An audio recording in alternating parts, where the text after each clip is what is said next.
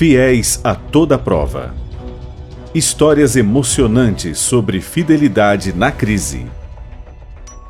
18 de junho Uma grande lição. Nisto conhecemos o amor, que Cristo deu a sua vida por nós. Portanto, também nós devemos dar a nossa vida pelos irmãos. Ora, se alguém possui recursos deste mundo e vê seu irmão passar necessidade, mas fecha o coração para essa pessoa, como pode permanecer nele o amor de Deus? 1 João 3, 16 e 17.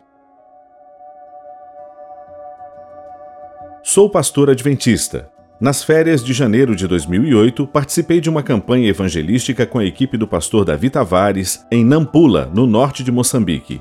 Na ocasião, uma moçambicana sexagenária caminhou 800 quilômetros para participar dos treinamentos. Pobre e de aparência frágil, seu nome era Teodolinda Tomé. Impressionou-me ao ver aquela senhora, que participava com alegria de todos os eventos, marchando em um dia quente com jovens candidatos a líderes de desbravadores. Preocupei-me com a saúde dela e orientei a ficar na sombra de uma árvore, mas ela surpreendeu-me dizendo que já tinha se arriscado muito na vida. Aquela senhora havia sido guerrilheira na época em que o país lutava por uma suposta liberdade e tirara a vida de muitos inimigos com sua arma MK. Ela me disse que, depois de se converter e encontrar liberdade em Cristo, tomou a decisão de se desgastar pela salvação de outros. Fiquei impressionado. Raciocinei que, se ela tivesse mais recursos, realizaria ainda mais para a obra de Deus. Resolvi pedir ajuda para o trabalho dela a uma de minhas igrejas faríamos um vídeo para isso.